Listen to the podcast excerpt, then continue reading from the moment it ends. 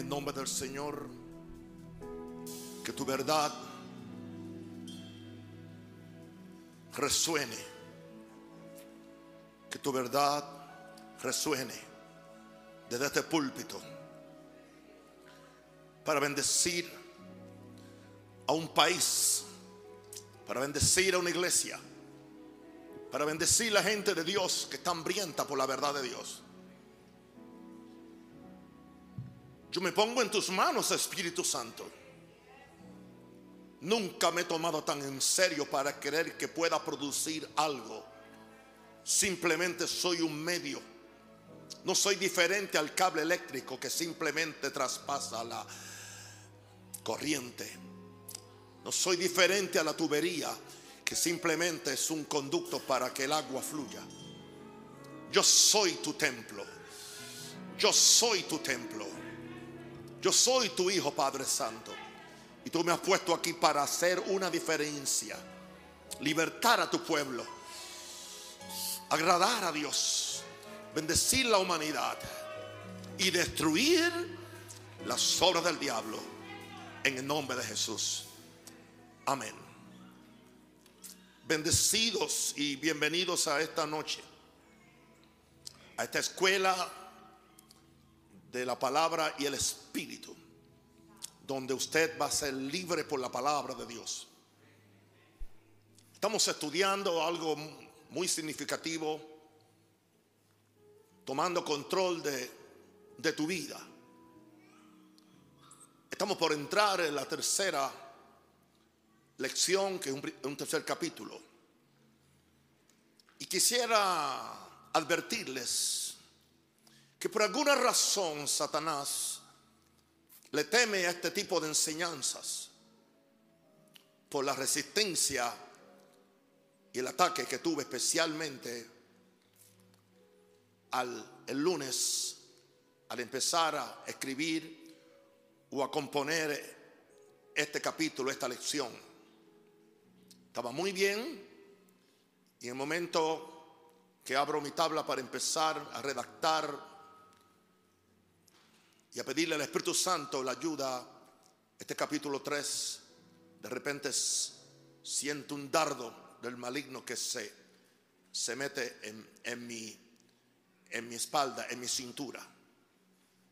Pasé todo el día ayer y hoy, hoy es bastante bien, pero entiendo la, la lucha espiritual en la cual estamos envueltos. Y si de aquí al final del mensaje Dios me permite hacer ciertas declaraciones importantes, lo haría después, al final, después de la ofrenda. Extienda las manos y por favor, ven, ore por mí.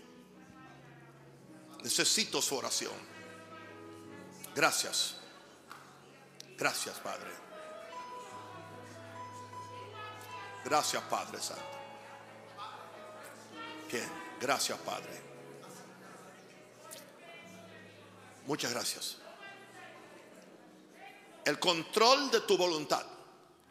Empezamos leyendo Lucas 22, 41 al 43.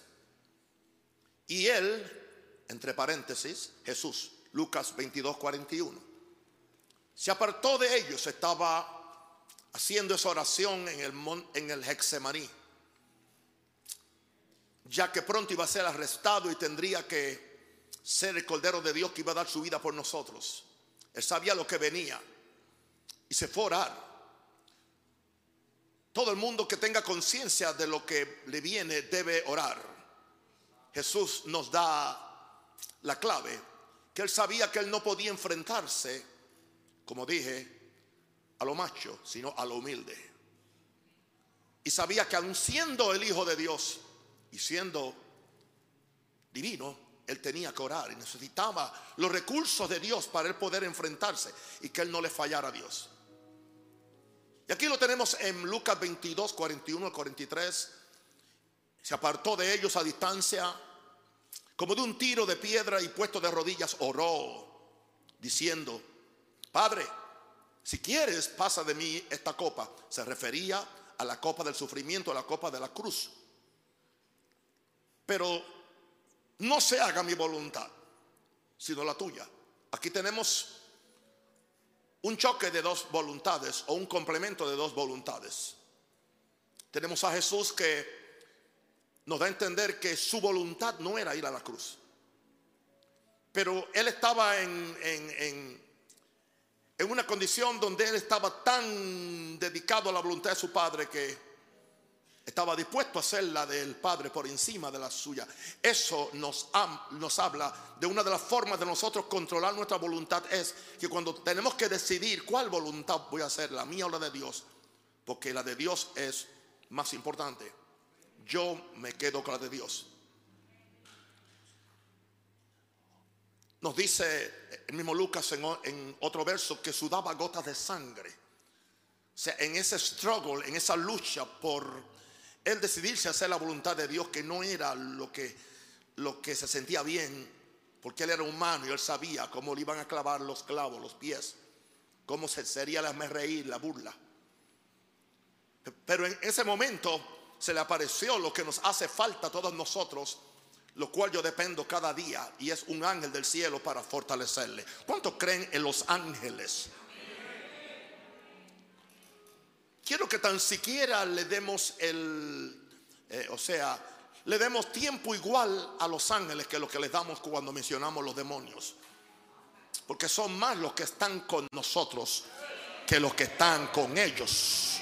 Alguien dice aleluya.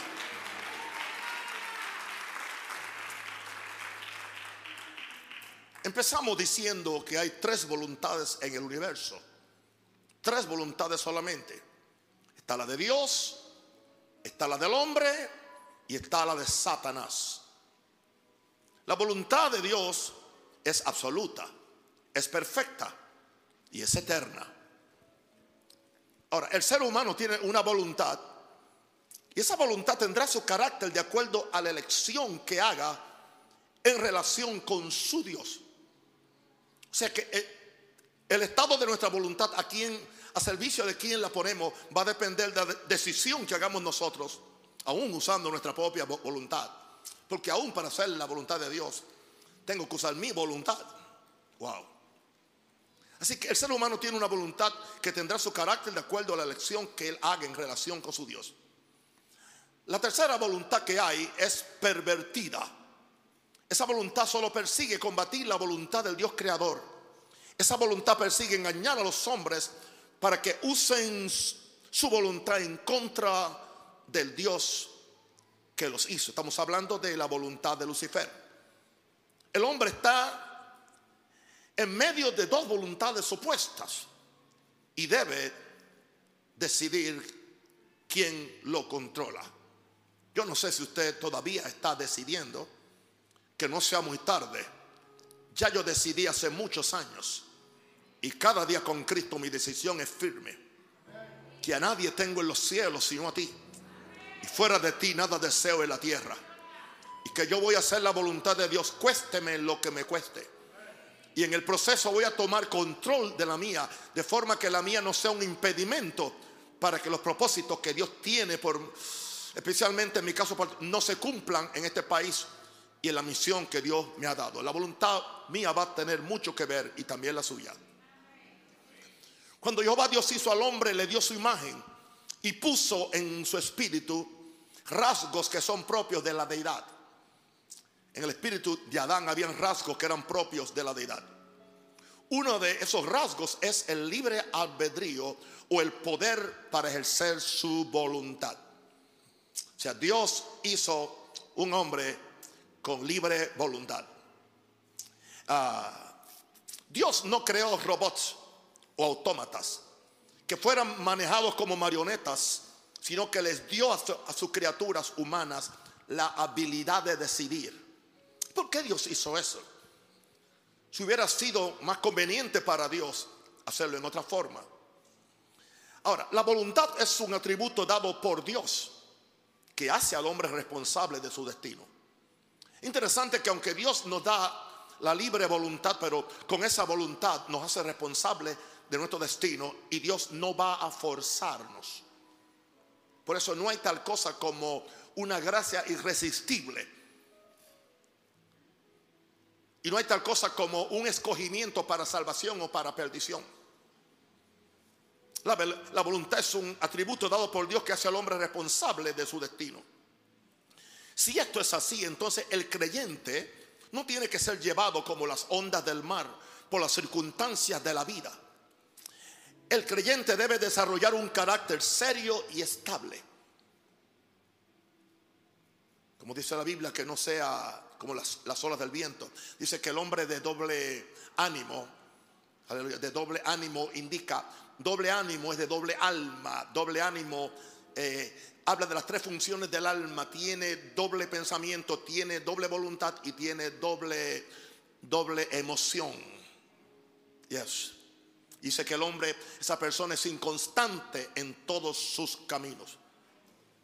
Wow. Así que el hombre debe desarrollar un carácter serio, estable, de forma que pueda usar su voluntad en Dios para tomar control de su vida. Veamos que la voluntad es de Dios y es dada por Dios. La voluntad que yo tengo fue dada por Dios. Es más, la voluntad que Satanás tiene fue dada por Dios. Nuestros primeros padres, Adán y Eva, fueron creados por Dios. No nos suscribimos a la mentira de la evolución. Dios le dio a ellos su imagen, Dios le dio a ellos su autoridad y Dios le dio a ellos su dominio sobre todas las cosas de esta tierra. Además de, eso, los bendijo para que pudieran disfrutar sin límites toda la creación de Dios. Porque Dios quiere que su creación seamos felices. Y Dios no tiene nada en contra de nuestro gozo y nuestro disfrute y felicidad.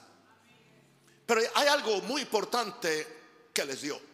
Les dio el poder sobre su voluntad al hombre para que ellos decidieran hacer la voluntad de Dios. O sea, Dios le dio voluntad, pero era para que hicieran la voluntad de Dios, no para que hicieran la de ellos. Dios pudo crear criaturas que yo le llamo selladas con la voluntad de Dios. O sea, que Dios los hace, los sella y esto es lo que van a hacer. De forma que no pudieran rebelarse contra Dios. Dios podía hacer eso. ¿Por qué no lo hizo? Porque Dios deseaba un ser que fuera como Él. Que tiene poder de su propia voluntad. Porque si Él va a relacionarse, a tener comunión con alguien, tiene que tener su, mismos, su mismo carácter, su misma imagen. Pero lo que Dios esperaba en este ser humano era que por amor decidiera que su voluntad fuera para la gloria de Dios. No por coacción, no por obligación. No por miedo, por amor. Porque Dios funciona a base de amor. Todos los tratos de Dios, Dios escoge primero hacerlo por amor. Si no funciona el amor, tiene otros medios. Yo no quiero los otros medios. Diga, yo no quiero los otros medios. Así que por amor decidiera que, que su voluntad fuera para la gloria de Dios y no para inflar su, su egoísmo o su orgullo. Ahí está el asunto del control de la voluntad. Cuando usamos nuestra voluntad para inflar nuestro egoísmo y nuestro orgullo. Y nos olvidamos que Dios nos dio una voluntad propia, pero es para que la ejerzamos para su gloria. Ahora, vamos a remontarnos un poquito antes que hubiera hombre en la tierra. Quiero decirle, hermano, que yo no abro ningún libro de, teología, yo no, no tengo básicamente ni un outline, ni, un bosquejo para eh, estos capítulos. Tanto así que los apuntes que tenía de, los mensajes anteriores decidí echarlos a lado completamente y empezar de cero. Antes de, que hubiera hombre en la tierra, Dios había tenido que disciplinar a un arcángel, disciplinarlo, a quien Dios le había dado mucho poder, mucha gloria, y le permitió cierto grado de libertad Lucifer. Lucifer, que es su nombre, por un tiempo usó su voluntad para el servicio y la adoración a su creador. Eso era lo que él hacía. Hasta que un día se creyó tan hermoso, tan importante y tan poderoso. Tres cosas que lo pudieron. Hermoso, importante y poderoso. Que pervirtió su voluntad de acción para rebelarse en contra del mismo Dios que lo creó. Y el Dios que le hizo participar de su gloria. A él le convenía seguir haciendo. Yo sé, a mí me conviene seguir haciendo la voluntad de Dios. A usted le conviene poner su voluntad bajo la voluntad y controlarla. Ahora, Es muy peligroso que las, que las criaturas ignoren que hay una sola voluntad absoluta en el universo. Y si se encuentra con otra rebelde, van a chocar. Y usted nunca va a vencer la de Dios, ni, ni se lo piense. La del Creador. Todas las otras criaturas deben subyugar su voluntad. Ángeles, demonios, hombres. A la de Dios. Como en el cielo se permite una sola voluntad, Lucifer fue echado del cielo. Porque en el cielo no se permite a nadie que tenga otra voluntad. Y posiblemente fue echado por tierra, como dice la Biblia. Posiblemente. No sé si me están entendiendo en mi humilde presentación acerca de tomando control de nuestra voluntad. Trato de no ser filosófico, trato de no ser teólogo, trato de no ser, trato de ser simplemente sencillo. Ahora, vamos a ver cómo Dios crea a Adán para cargar su voluntad. Dios te creó a ti para cargar la voluntad de Dios. Dios me puso aquí para hacer la voluntad de Dios. Por, lo tanto, yo no tengo licencia. Es más, es más, es más, es más. Quiero decir algo. Dios no me da margen. Escúchame bien ahora. Dios no me da margen para que yo me mueva de su voluntad ni un centímetro. Por eso usted puede ver muerte prematura de hombres de Dios. ¿Y por qué razón? Porque al, que más se le da, más se le requieren. Y tengo casos para probarlo en la Biblia de alguien que violó la voluntad de Dios. Y era muy querido por Dios, más usado por Dios, más poderoso que yo. Y Dios le dijo, ya. Y él le rogó a Dios y Dios le dijo, no me hables más del asunto. Estoy hablando de Moisés.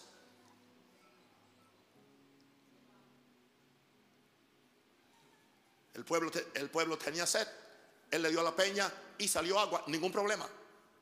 Pero otra vez el pueblo protestó. Y en esa vez Dios le dijo que le hablara, no que le pegara. Pero él estaba tan indignado con el pueblo y quería darle una demostración, ¿entiendes? De, su, de que él estaba al control. A Dios no le gusta que yo dé demostración de que yo estoy al control. Porque él, él tiene que estar al control mío. Y como único yo puedo estar al control es que esté lleno de Él. Y que ya no viva yo, más viva Cristo en mí. Es la única forma, querido. No hay otra, no hay otra.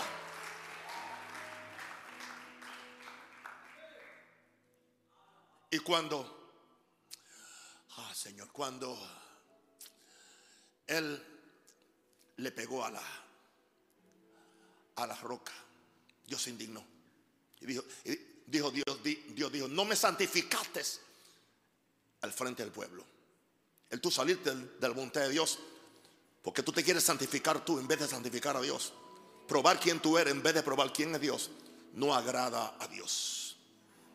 ¿Y sabe qué, qué le costó eso? Dios, dijo, ya, te vas a ir, busca a, a Josué, que ya terminé contigo. Dice que Dios, que Fíjese, un intercesor como era él, que había convencido a Dios que no matara al pueblo, no pudo convencer a Dios que no se lo llevara a él antes de tiempo. No pudo, porque violó la voluntad de Dios por, por su temperamento. Ahora, Dios crea a Adán para cargar su voluntad. Muchas de estas cosas no están en el libro, ¿ok? Así que va a haber una diferencia entre, entre el libro y y los mensajes. Dios crea a Adán para cargar su voluntad. Por segunda vez Dios hace una criatura con una voluntad propia. Estamos hablando ahora otra vez de Adán. Solo que ahora Dios le da su espíritu a esa criatura junto con su libre albedrío. Me parece a mí que Dios quería traer su voluntad a la tierra y creó a Adán y a Eva para que cargaran esa voluntad. Con esa voluntad Adán fue quien decidió poner nombre a todas las cosas, a todos los animales. Su voluntad, Dios no le dijo, ¿Cómo lo iba a nombrar? Dice que lo que él nombró, ese es el nombre hasta hoy. Dios le dio instrucciones de qué hacer con su voluntad y le puso límites. Dios pone límites.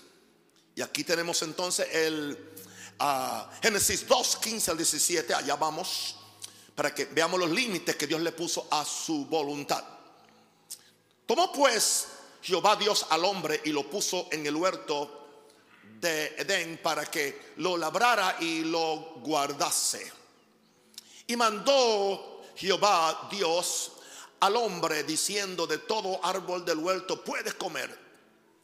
Aquí está mi, voluntad. Come del árbol que tú quieras, pero vamos a ver los límites que Dios pone a esa voluntad. El verso que sigue, 17. Mas del árbol de la ciencia del bien y del mal no comerás porque el día que de él comieres ciertamente morirás. Notarás que este mismo árbol que Dios prohibió es el árbol que Satanás usó para sacar al hombre de la voluntad de Dios. Adán y Eva no entendieron que era mejor que fuera Dios quien determinara lo que es bueno y lo que es malo. Porque del árbol que comieron ellos era el árbol del conocimiento del bien y del mal. Dios quería reservarse el, derecho de Él decidir por nosotros lo que era bueno y lo que era malo. Y que nosotros simplemente lo obedeciéramos sin cuestionar. Wow. Satanás les dice, en mis notas tengo, Satanás les, les dice sin decirlo. Escojan ustedes. Escojan ustedes. Porque Dios les está quitando la misma libertad de libre voluntad que les dio cuando los creó. Supuestamente Dios no los creó con libre voluntad. ¿Por qué le está poniendo límite? Ustedes son libres. Esa predicación muchas veces se, se, se, viste de gracia. Si Dios me hizo libre, ¿por qué entonces me, me va a poner a mí qué puedo hacer y qué no puedo hacer? Muy peligroso mi santo. Esto es lo que yo creo que Satanás les dice sin decirlo. Escojan ustedes porque Dios les está quitando la misma libertad de libre voluntad que les dio cuando los, creó. Entendamos, mi santo, que todo el pecado, las maldiciones, las enfermedades, los desórdenes atmosféricos que en este planeta son resultado del hombre ejercer su voluntad incorrectamente. Y muchas de nuestras Crisis es cuando hemos usado nuestra voluntad incorrectamente. Y muchos de los matrimonios mal hechos, voluntad incorrectamente. Y muchos de los lugares donde hemos ido, voluntad incorrectamente. Ahora, el hombre ah, e-, ejerce su, su voluntad incorrectamente bajo la dirección de Satanás para satisfacer sus deseos personales Tres, hay tres cosas que suceden. El hombre hace la voluntad de Satanás bajo la dirección de Satanás. En segundo lugar, para satisfacer sus deseos personales, no lo de Dios. Y tercero, para quitarle a Dios el derecho de gobernar su creación de acuerdo a sus leyes y diseños divinos. Este es el estado del mundo hoy en día. Por esta razón es que no podemos tratar con los resultados si primero no atacamos la causa. La causa del desorden, el caos y las tinieblas es siempre la misma. Rebelión a la voluntad del Creador, quien es el único que tiene todo el derecho sobre su creación. Y nos toca a nosotros los que estamos en autoridad, de que nunca nuestra autoridad se salga fuera de la voluntad de Dios. Sea que seamos un padre, una esposa, un ministro, un pastor, sea que sea un juez de la Corte Suprema, porque también a ellos Dios le va a pedir cuenta. Porque si la Biblia le llama ministros de Dios, la Biblia le llama ministros de Dios, aún a los que ejercen el, eh, el, control público, la Biblia le llama ministros de Dios, algún día le tendrán que dar cuenta. Ese es mi gran, no temor en el sentido de, miedo, pero esa, esa es mi, mi, mi, mi no me gusta la, mi inquietud con la corrupción que hay en estos países donde se está violando la voluntad de Dios y se está violando que Dios ha puesto a, los gobernantes solamente para bendición, no para enriquecerse. Y lo mismo sucede con las iglesias con los pastores y con los apóstoles. Ahora, vamos entonces a Jesús. Jesús viene a traer la voluntad de Dios. Vamos conmigo a Hebreos 10, 7 al 9, por favor. Hebreos 10, 7 al 9. Entonces dije, he aquí que vengo Dios. Y ese es como si Cristo estuviera hablando. Entonces dije, aquí que vengo, oh Dios, para hacer tu voluntad. como en el rollo del libro está escrito de mí. O sea, lo que está escrito en el Antiguo Testamento se refiere ahí. Diciendo primero, y está hablando Jesús al Padre, sacrificio y ofrenda y holocaustos y expiaciones por el pecado, ya no quisiste. Fueron buenas por un tiempo, pero ahora la voluntad de Dios ahora es diferente. Ni te agradaron, estas cosas se, se ofrecían según la ley.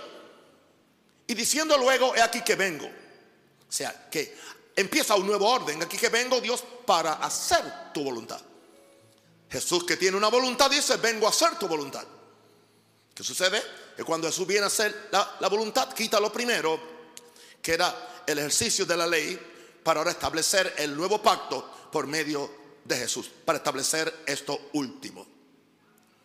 En esta escritura, el escritor del libro de, los Hebreos, que está citando un salmo escrito por David, que es profético porque habla del Señor Jesucristo.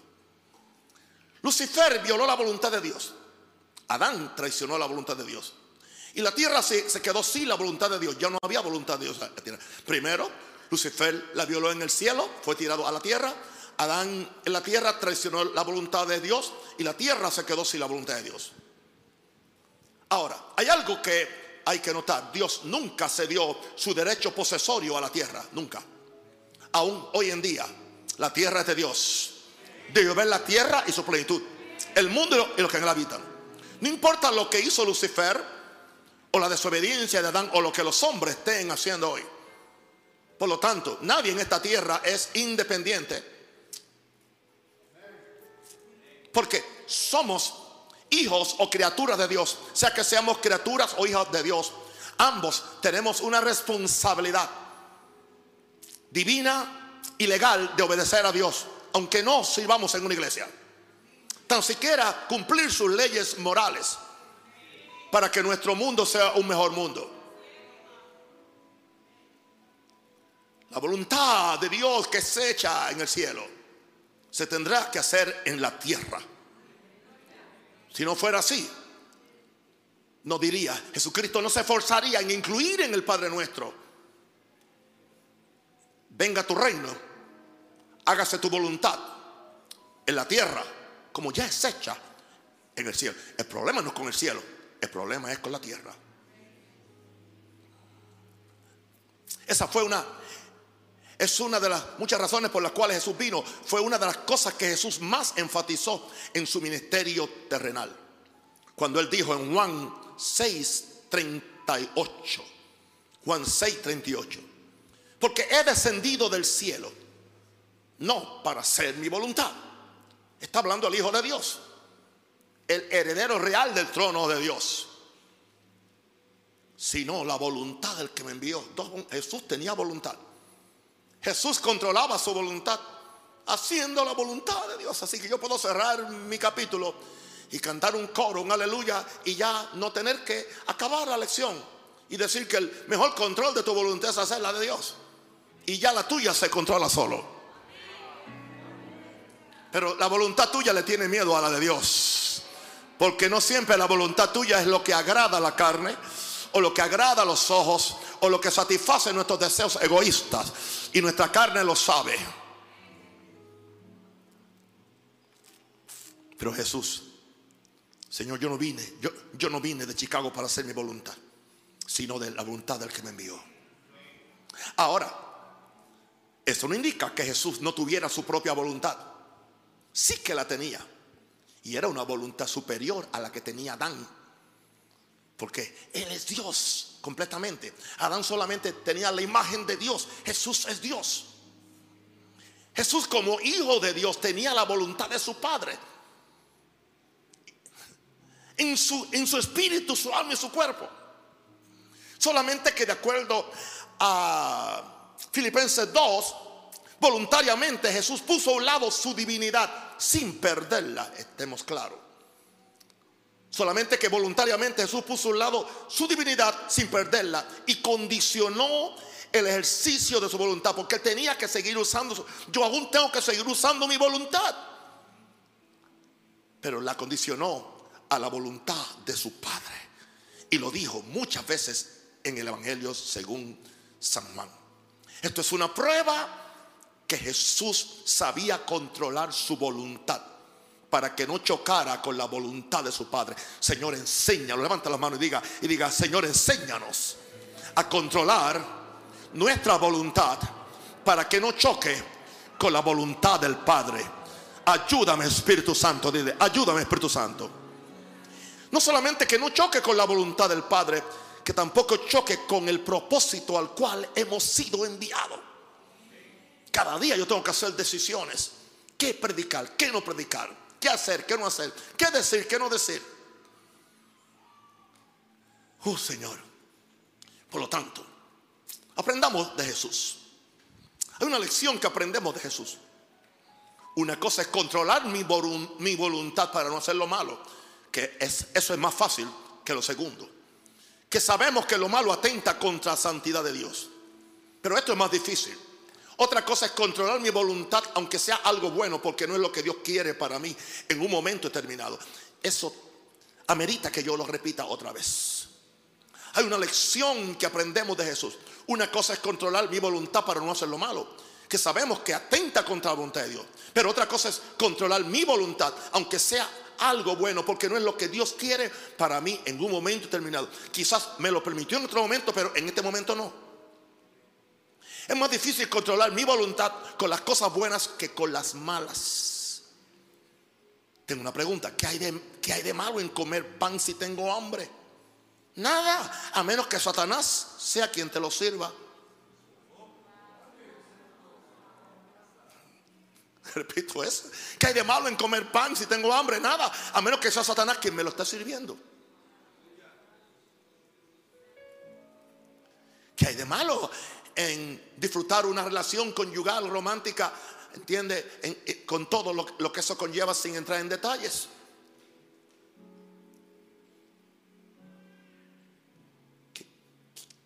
¿Qué, hay de malo cuando no es tu mujer? No hay que decir más nada. Sería muy bien que Jesús lo querían hacer rey después que multiplicó el pan y los peces. Pero parece que oigo a Jesús diciendo, pero a eso no fue que el Padre me envió. Qué línea más fina, qué línea más delicada. Porque sabe una cosa, con la fama y con los milagros y con el dinero y con la exposición vienen las ofertas. Vienen personas que lo quieren meter a uno en algo que Dios nunca lo llamó a uno.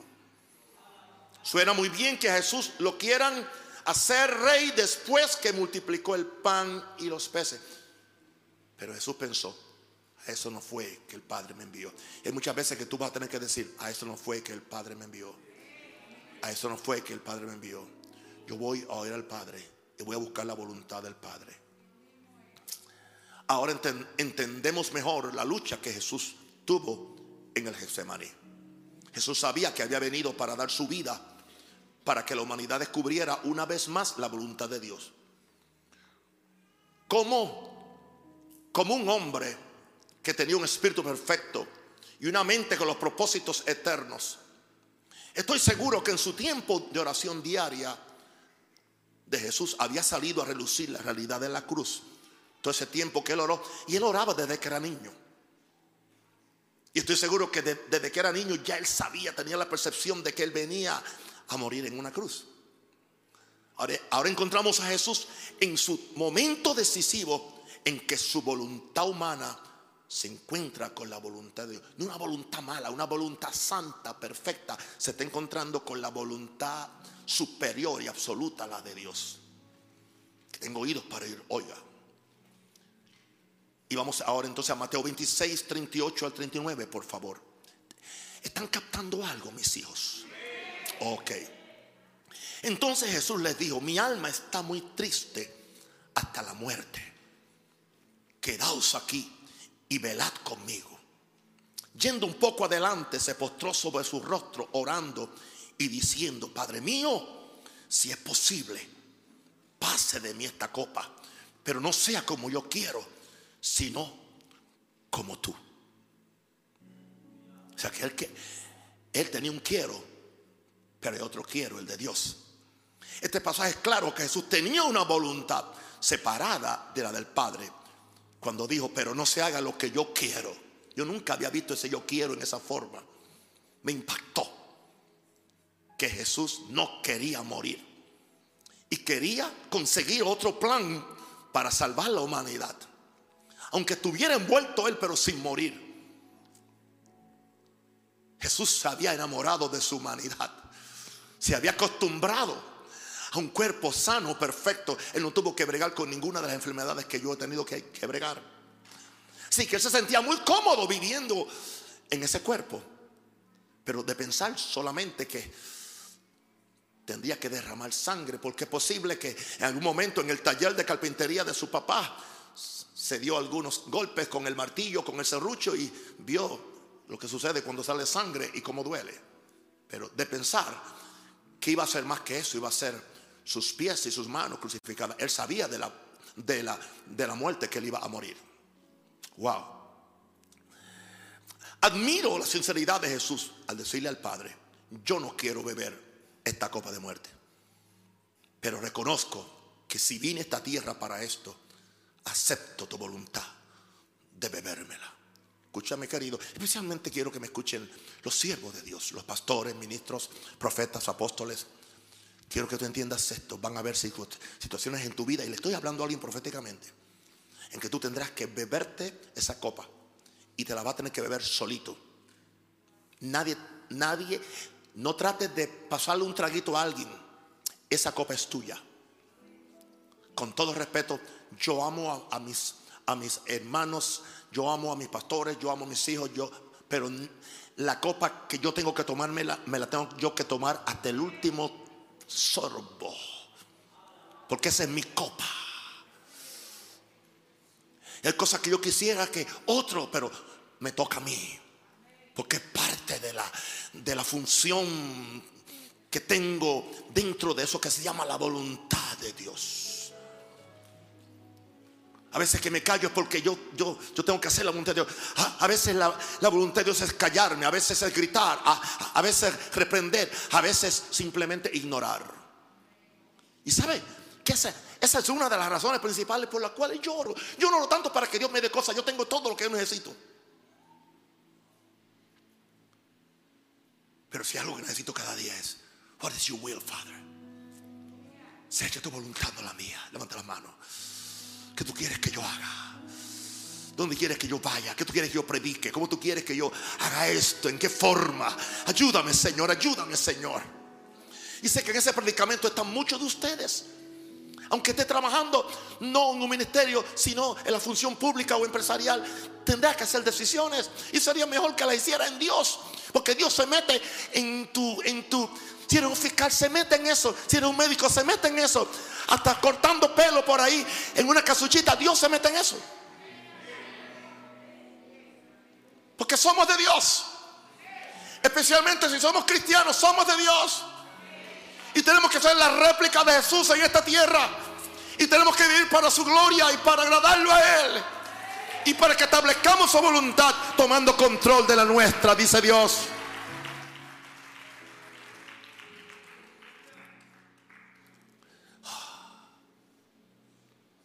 Podemos decir que la primera muerte de Jesús fue en el, fue en el Getsemaní. La primera muerte fue en el Getsemaní. La del Calvario fue resultado de esta. Ahí fue que murió primero. Ahí murió a su yo, murió a su derecho. Tuvo que ceder su derecho, tuvo que ceder su vida. Y tuvo que ceder su voluntad, que es lo más que nos cuesta. Con ese cochino orgullo que se nos pega arriba y no queremos aceptar nuestra culpa, no, no queremos aceptar nuestra responsabilidad. Y siempre estamos buscando un chivo expiatorio. Ahora, yo le dije que yo iba a mandar al diablo de vacaciones por 10 semanas. Yo no dije que no iba a hablar de él. Lo que quiero es quitarle las excusas a los que están usando a Satanás para ellos no hacer la voluntad de Dios, para no, para no renovar su mente y para no tomar control de su vida. Vemos cómo Satanás, cómo es que Satanás ataca tu voluntad. Para Satanás sacarte de la voluntad de Dios, tiene que primero tratar con la tuya. Con, su astucia, él vendrá a poner dudas acerca de la voluntad de Dios. Eso es. Él, lo primero que hace. Una pregunta. ¿Sabe lo que los enemigos míos hacen para sacarle a usted de esta iglesia? Lo primero es que le habla mal de mí o le cuestiona lo que yo digo o lo que yo hablo. Una pequeña semilla. Si usted se, come, o sea, muerde el anzuelo, se fue, se lo llevó el diablo. Así que viene. Con su astucia él vendrá a poner dudas acerca de la voluntad de Dios. Una sencilla pregunta, Génesis 3.1. Con que Dios os ha dicho. Con que Dios os ha dicho. Muy sensible, muy sencilla. No comáis de todo árbol del huerto. Con que Dios os ha dicho. Es la primera semilla de duda que se sembró en la mente humana. Esta frase es una apelación velada, velada con V, para que tú cuestiones la palabra. Velada viene de velo. Para que tú cuestiones la palabra de Dios. Que no es otra cosa que la voluntad de Dios. Porque la voluntad de Dios está en la palabra de Dios. Diga conmigo, la voluntad de Dios está en la palabra de Dios. Un ejemplo. Cuando uno siente que la voluntad de uno hace más sentido que la de Dios. ¿Has estado tú ahí? Quizás tú eres más santo que yo entonces. Satanás empezó a ganar la batalla por tu voluntad. El momento que tú consideras y tú mides que posiblemente la voluntad de Dios tiene algo fallo, que tú tienes que mejor usar la tuya. Claro, escucha esto. Primero empieza con tu mente, para que la, la pongas en las cosas de esta tierra y no en las de arriba, como dice Pablo en Colosenses 3. Primero empieza con tu mente. Segundo, despierta en uno una emoción que satisface el alma y gratifica la carne. Tercer paso. Tercero, la voluntad ejecutará lo que pensaste y con lo que te emocionaste. Dame tiempo. Claro. ¿Cómo que Satanás empieza a ganar la batalla por tu mente? Primero empieza con tu mente para que la pongas en las cosas de esta tierra y no en las cosas de arriba. Como dice Pablo en Colosenses 3. Segundo, despierta en uno una emoción que satisface el alma y gratifica la carne. Tercero, la voluntad ejecutará lo que tú pensaste y con lo que tú te emocionaste. Recuerda esto, apúntalo en tu corazón. Que la mente piensa, la emoción lo siente y la voluntad lo ejecuta. Así es. La mente piensa. La serpiente puso a, Eva a pensar, wow, es cierto lo que Dios me dijo. ¿Por qué razón? ¿Por qué me prohibió este? La mente piensa. Pero entonces cuando la mente piensa y tú no controlas los pensamientos y tú no sabes tomar control de tu mente, la emoción lo siente, la emoción empieza a sentir, la emoción, la emoción. Ya se le, ya se le empezaron a salir las babas a Eva al ver la fruta que se veía más bella que todas las otras. Interesante que había un árbol de la vida y lo ignoraron. Y posiblemente el árbol de la vida, el fruto era más bonito. Interesante que Satanás nunca le habló del árbol de la vida, que tenía frutos. Porque a Satanás no le convenía que ellos comieran el árbol de la vida. Porque si ellos hubieran primero comido del árbol de la vida, nunca entonces sí que podían ya caer en pecado.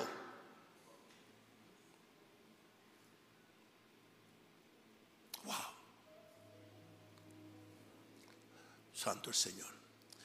La obra del enemigo no es obvia al principio porque Él no quiere que tú te des cuenta. Nunca es obvia. Él sabe que tú amas a Dios, yo también, que tú quieres agradarlo, que tú no quieres perder sus bendiciones y menos el cielo.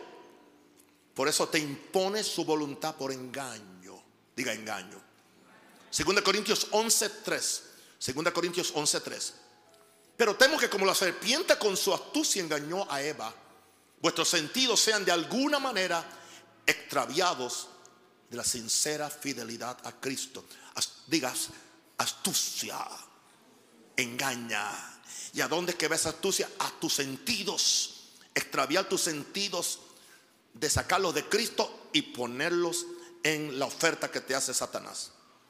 La tentación vendrá como una respuesta a una necesidad que puede ser normal y lógica y a veces necesaria, lo que tú necesitas. Satanás no te tienta con lo que tú no necesitas. no te tienta con lo que a ti no te gusta. Te tienta con lo que tú necesitas, lo que tú, donde tú tienes urgencia y lo que te produce placer a ti. Por eso que la tentación vendrá como una respuesta a una necesidad que puede ser normal y lógica. Jesús tenía hambre, haz que las piedras se conviertan en pan. Jesús quería manifestar su poder y que, y que el pueblo lo aceptara como el Mesías. Tírate y hace una obra milagrosa para que cuando toda esa congregación que está en el templo abajo vean cómo los ángeles te bajan, aleluya, en slow motion, en movimiento lento, te van a aplaudir todo el mundo. Jesús sabía que los reinos iban a ser de él. Eventualmente. ¿Por qué no tomar el atajo o el atrecho que me, ofrece? Aquí estoy. Simplemente, simplemente, adórame. Una vez solamente, una vez solamente. Y todo es tuyo. Esa es la tentación. El gran problema con algunas tentaciones que tú caes en ellas es que su daño es irreversible.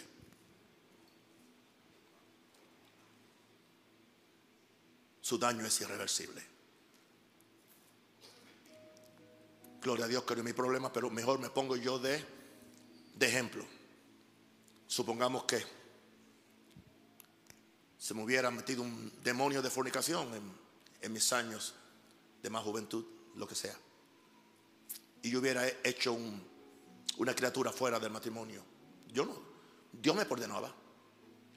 No solamente me perdonaba, me, podía ayudar a seguir en el ministerio buscando a Dios. Pero hay una consecuencia irreversible. Es un daño irreversible. No tiene que ver nada con Dios, tiene que ver ahora conmigo. El daño de Moisés fue irreversible. Se, tuvo que, no pudo ver la tierra prometida, no pudo entrar. Y Dios, es más, Dios, Dios, Dios le había dado seguridad que él iba a entrar al pueblo. Él, él, no su discípulo. Yo no estoy metiendo miedo. Yo estoy predicando Biblia. Porque estoy, yo estoy dejando un legado para una generación que viene por ahí. Especialmente jóvenes que me están pisando los talones. Puedo sentir, tengo a veces que correr más rápido para que no me pisen. Dele gloria a Dios. ¿Cuántos están recibiendo la palabra de Dios? ¿Cuántos saben que Dios nos está hablando?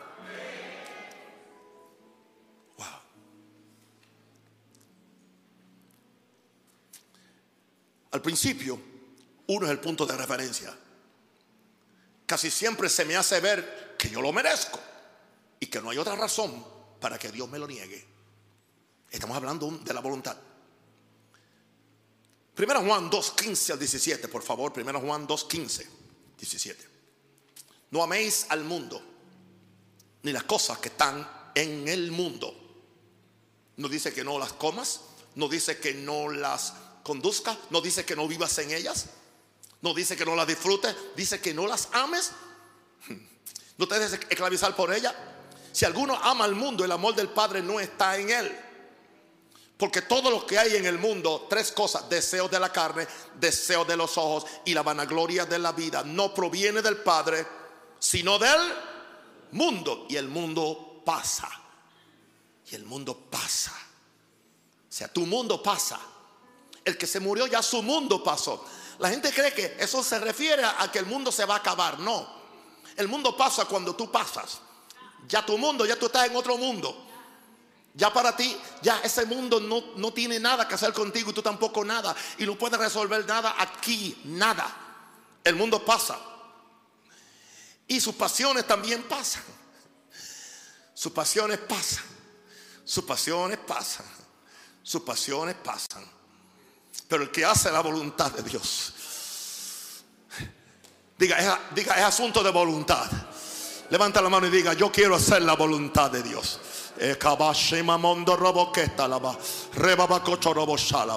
Diga, el que hace, diga, yo quiero hacer la voluntad de Dios.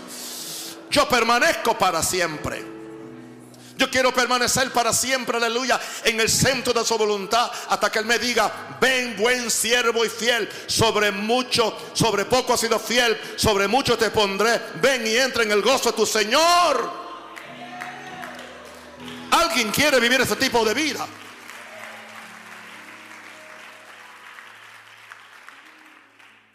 Veamos las tres cosas.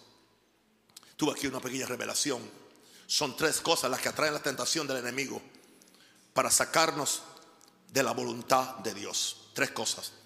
Los deseos de la carne, los deseos de los ojos y la vanagloria u orgullo de la vida. Ya que vanagloria es orgullo. Creo que la tentación empieza cambiando el orden de estos tres factores. Eso, eso se me ocurrió a mí o me lo dijo el Señor o se me ocurrió a mí. Pero yo vi algo ahí que no había visto que yo cambiara el orden de los factores. Que primero empiece por el orgullo. Primero el orgullo de quién yo soy o qué yo tengo. antes, antes de ver los deseos de los ojos y los deseos de la carne, eh, es el orgullo de la vida. ¿A qué fue que apeló Satanás con Eva? Al orgullo de la vida. Al orgullo de quién ella era. ¿A, a qué apeló Satanás con Jesús? Si eres hijo de Dios quién tú eres. Así que primero el orgullo de quién yo soy.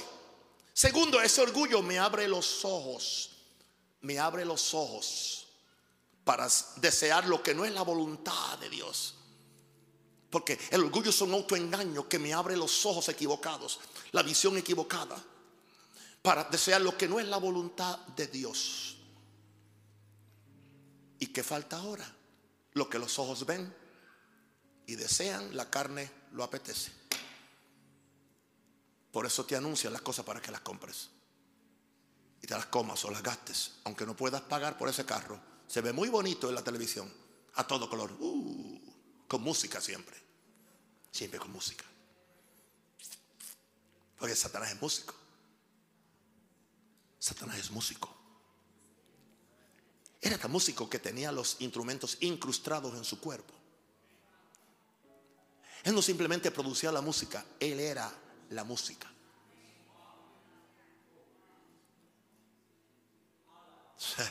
Ahora, controla tu voluntad. Controla tu voluntad. Vamos entonces conmigo a 1 Pedro 4, 1 al 2, por favor. Y voy a usar la nueva traducción viviente. No sé si ya la, ya la descargaron o la consiguieron. Gloria a Dios. Y si hace plata, me piden a mí que yo, yo se la compro. Primera Pedro 4, 1 al 2 de la nueva traducción viviente. O hablen con el administrador. Por lo tanto, ya que Cristo sufrió dolor en su cuerpo, wow, ustedes prepárense adoptando la misma actitud que tuvo Él y estén listos para sufrir también. Nadie va a decir amén a eso, yo sé. Yo tampoco, diría amén. Pues si han sufrido físicamente por Cristo, han terminado con el pecado. ¿Tú sabes eso? Que a veces que la carne te tiembla por pecar. Pero tú dices, no voy a pecar. Con Cristo estoy juntamente crucificado. Me gusta, me duele, se me sale la baba por el pecado, pero no voy a hacerlo. Y aunque sufras físicamente, tú terminas con el pecado en ti. Dice, no pasarán el resto de la vida siguiendo sus propios deseos, sino que estarán ansiosos de hacer la voluntad de Dios. Diga decisión. Se nos ha hecho creer que estamos a la merced del diablo y que lo podemos echar, echar toda la culpa a los demonios por las cosas negativas que hicimos. Otros usan el estribillo, que sea la voluntad de Dios. No tienen dominio propio, como dijimos en el primer capítulo, y nunca han podido controlar su mente. Cada persona, y especialmente si es el Hijo de Dios y el Espíritu Santo vive en ella, puede controlar su voluntad para que pueda hacer la voluntad de Dios. No solamente Jesús, David y Jesús pueden decir, el hacer tu voluntad me ha agradado. No solamente, debe llegar un momento que yo pueda decir, me gusta hacer la voluntad de Dios. Me gusta hacer la voluntad de Dios. Déjame compartir nueve principios para ayudarte a tomar control de la voluntad de Dios. Y cuando tú estás dispuesto a hacer la voluntad de Dios, no importa lo que la, la, la, la trampa que te haga el diablo, entiende. Tú estás dispuesto a hacer lo que sea para agradar a Dios. Es algo que ya, ya nace dentro de ti. Alguien diga aleluya. Déjeme darle nueve consejitos y yo termino. En primer lugar, nueve principios para ayudarte a tomar control de tu voluntad. Número uno, tú eres dueño de, tu voluntad. Por ahí empezamos. Es tuya, no es mía. Dios te la dio para que tú la administres, la sometas a Dios y hagas la voluntad de Dios que se une en yugo con la tuya. Pero tú sigues siendo dueño de tu voluntad y tú decides qué vas a hacer con tu voluntad y cómo la vas. Si se la vas a dar a Dios. Si vas a atreverte a decir, haz lo que quieras de mi Señor. Yo el alfarero. Tú el alfarero, yo el barro soy. Dócil y humilde, anhelo ser. Cumplace siempre en mí tu querer. Eso habla de entregar la voluntad. Jesús nos dijo en Juan 5:30, para cada consejo tengo una escritura. No puedo yo hacer nada por mí mismo, según oigo, así juzgo, y mi juicio es justo. Pero no busco mi voluntad, sino la voluntad del que me envió, la del Padre. Jesús era dueño de su voluntad y no buscaba su voluntad, buscaba la voluntad del Padre. En esa forma él controlaba su voluntad. Número dos, de los tres factores del alma, la voluntad es el factor dominante del alma. Los tres factores dominantes del alma son ah, pensamiento, emoción y voluntad. Pero la voluntad es el tercer, el factor más dominante del alma. Hay tres funciones en el alma, la mente, las emociones y la voluntad. No importa lo que pienses o lo que sientas, tú decides con tu voluntad lo que vas a hacer, bueno o malo. Aún después de pensarlo y, y sentirlo, aún la voluntad está ahí. Y te puedes negar a ella. Número tres, une tu voluntad a la de Dios lo más pronto posible. Obediencia sabiendo que Dios tiene una voluntad para sus hijos, la cual es buena, agradable y perfecta. Dios no quiere tu mal. Aunque será difícil al principio, nada se ve fácil al principio. Ahora, mi voluntad nunca será degradada haciendo la voluntad de Dios. Dios no degrada mi voluntad. Dios no me trata como un peón. Dios me trata como un hijo heredero. Dios me trata como un príncipe. Dios no me degrada. Dios no me maltrata tampoco. Por eso es que mi voluntad nunca será degradada haciéndole de Dios. Mi voluntad será aumentada y perfeccionada con resultados eternos. Diga eternos.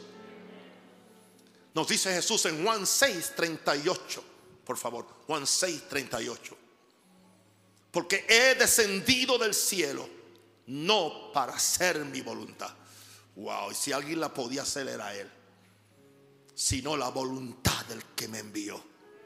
Interesante que nosotros le tiramos todo eso a Jesús. Ah, es que era el Hijo de Dios. No, él vino como un ser humano con la posibilidad de él hacer lo que él quisiera, pero él escogió, diga, yo escojo hacer la voluntad de Dios. Día, conmigo, hacer la voluntad de Dios. Paga. No hacerla. Ya sabe.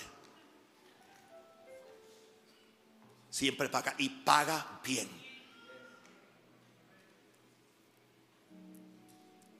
Número cuatro. Disciplina tu voluntad. A tener deleite en la voluntad de Dios. Te amo Dios, te amo Rey, y levanto mi voz para adorar y gozarme en ti. Regocíjate y escucha mi Rey, que sea un dulce para ti. Disciplina tu voluntad a tener deleite. Perdón.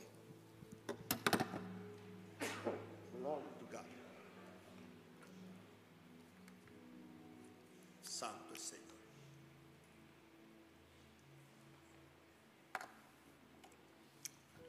Primera vez que tomo agua en el día. Gloria a Dios. No veas el ceder tu voluntad a Dios como un sacrificio. El secreto es llegar a sentir placer y deleite, porque te estás deleitando en tu Dios y te estás deleitando en su voluntad. Eso explica por qué puedes cantar en medio del dolor cuando estás agradando a tu Señor con tu vida. Eso explica por qué la Biblia dice que por el gozo puesto delante de Él, Jesús se burló de lo propio de la cruz. Por el gozo. En medio de los clavos había gozo. Él podía ver milenias y siglos más allá a los millones de gente que serían lavados por la sangre del cordero y que serían su herencia eterna. Y ahí estás tú y ahí estoy yo. Tú tienes que siempre, cuando tú quieras hacer la voluntad de Dios, pon ambas cosas en la balanza. ¿Qué sucedería si yo no lo hiciera? Pero ¿cuál es la recompensa de lo si yo la hago? Porque siempre hay una recompensa. La voluntad de Dios no te deja pobre, no te deja, enfermo, no te deja endemoniado. Te va a bendecir, te va a aumentar, te va a levantar, te va a dar, lo, a dar lo mejor del cielo. Y lo mejor que Jesús compró para ti en la cruz. Alguien alabe a Dios.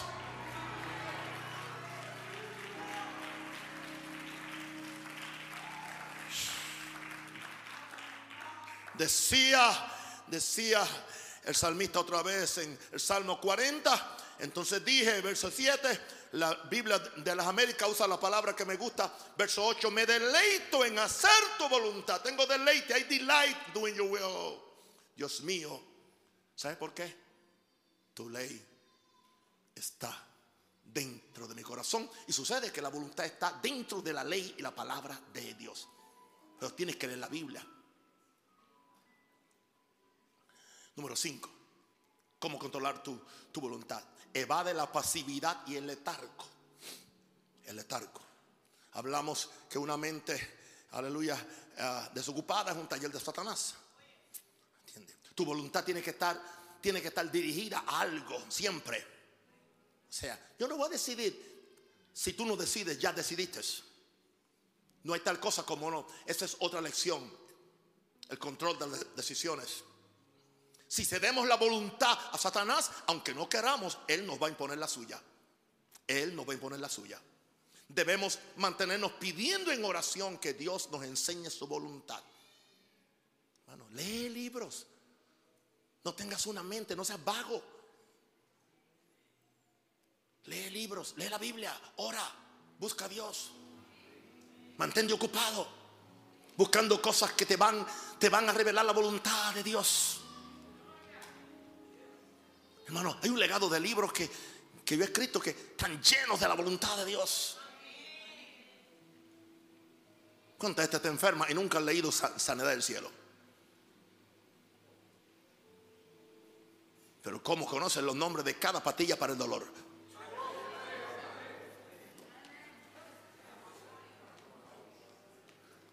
Y nada en contra de la pastilla.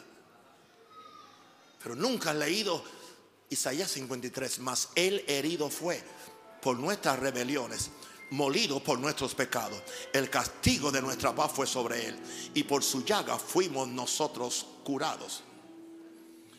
¿Para dónde yo corro cuando Satanás me tira el flechazo en la, en la cintura? Eh, para, la, para la Biblia. O para mí, o para, o para oraciones de sanidad completa que tengo ahí en, en muchos de los libros que están ahí. Nada acontece si tú no lo inicias. Pero tienes que usar tu voluntad. Evade la pasividad y el letargo. Okay. Número. Oh, el Salmo 143, 10.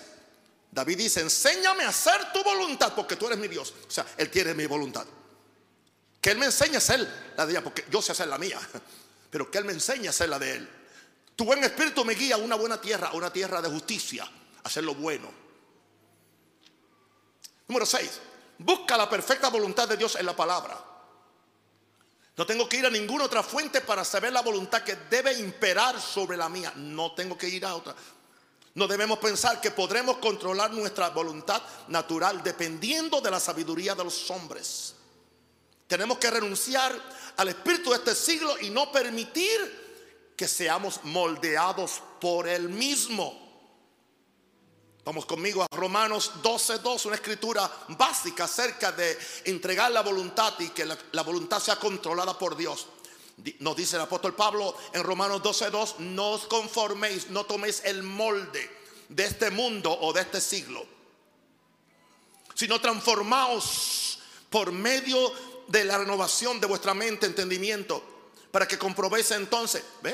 O sea que tú tienes que renovar tu mente para que entonces tu mente le dé orden a tu voluntad, para que tú compruebes cuál es la buena, la agradable y perfecta voluntad de Dios. O sea que la voluntad de Dios es buena, es agradable y es perfecta.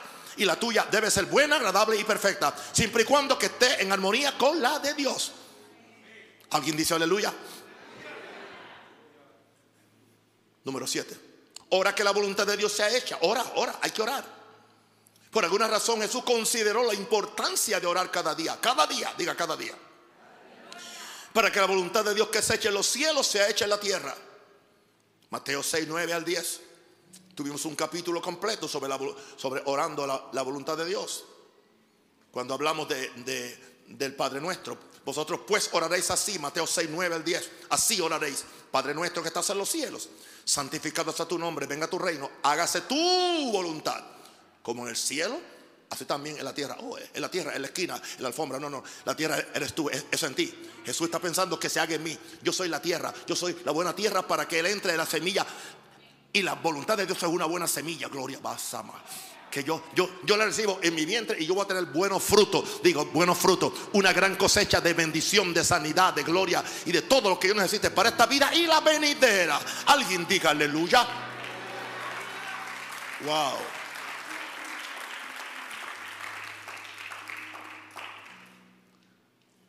Número 8. Alerta que Satanás tendrá un asedio continuo para desgastar tu voluntad, desgastar tu voluntad. Él va a tratar lo mismo y lo mismo una y otra vez más.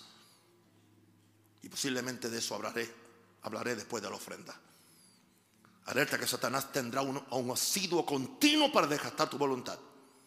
Él hará todo lo posible para regresarte a lo que eras antes cuando tu voluntad era sierva de Satanás.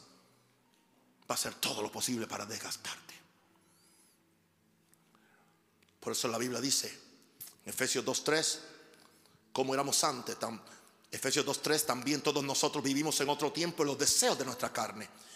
Y que hacíamos la voluntad de la carne y de los pensamientos. Éramos esclavos de lo, de lo que la carne quería y de lo que los pensamientos querían. Y como no sabían ni controlar la carne y menos los pensamientos, terminamos haciendo la voluntad de Satanás por medio de nuestra carne y nuestra mente. Y eso hacía que fuéramos hijos de ira en vez de ser hijos de bendición, hijos de ira, lo mismo que los demás. Alerta. Él va a sediar tu mente, tu pensamiento, Él va a sediar tu voluntad, va a sediar cada parte de tu vida. Y número nueve, esto es para sellar esta lección. El estado de tu voluntad determinará tu eternidad. El estado de tu voluntad determinará tu eternidad. Fuimos salvos para hacer la voluntad de Dios. Escúchame, esto es serio y es solemne para mí y para ti. El cielo no permitirá la entrada a nadie que no haya hecho la voluntad de Dios. Yo no me inventé eso. Primera Juan 2:17. Y el mundo pasa. Y el mundo pasa. Sus deseos pasan.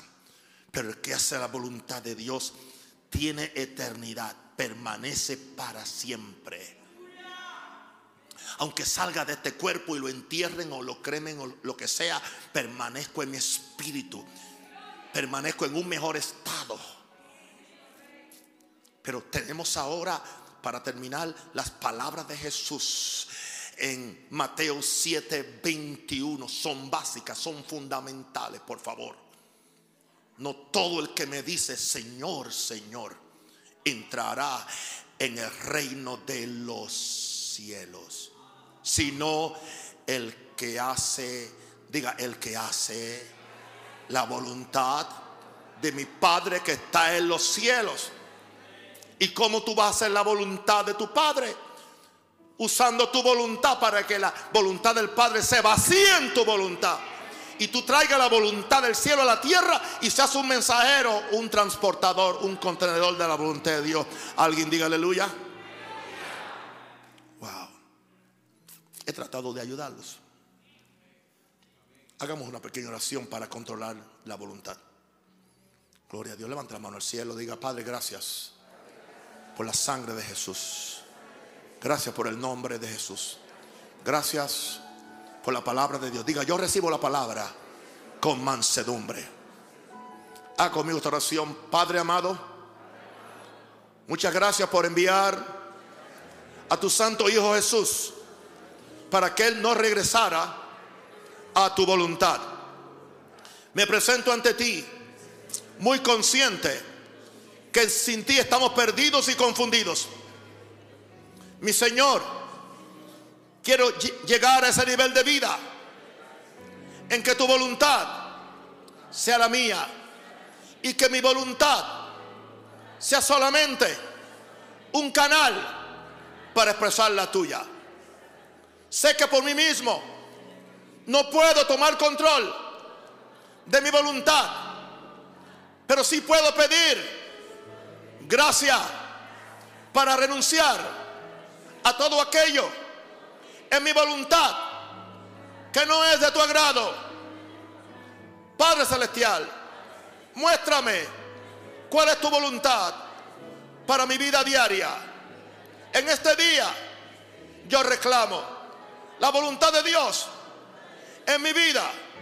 En el nombre de Jesús, rechazo y resisto las estrategias de Satanás y sus espíritus malignos para robarme la voluntad de Dios.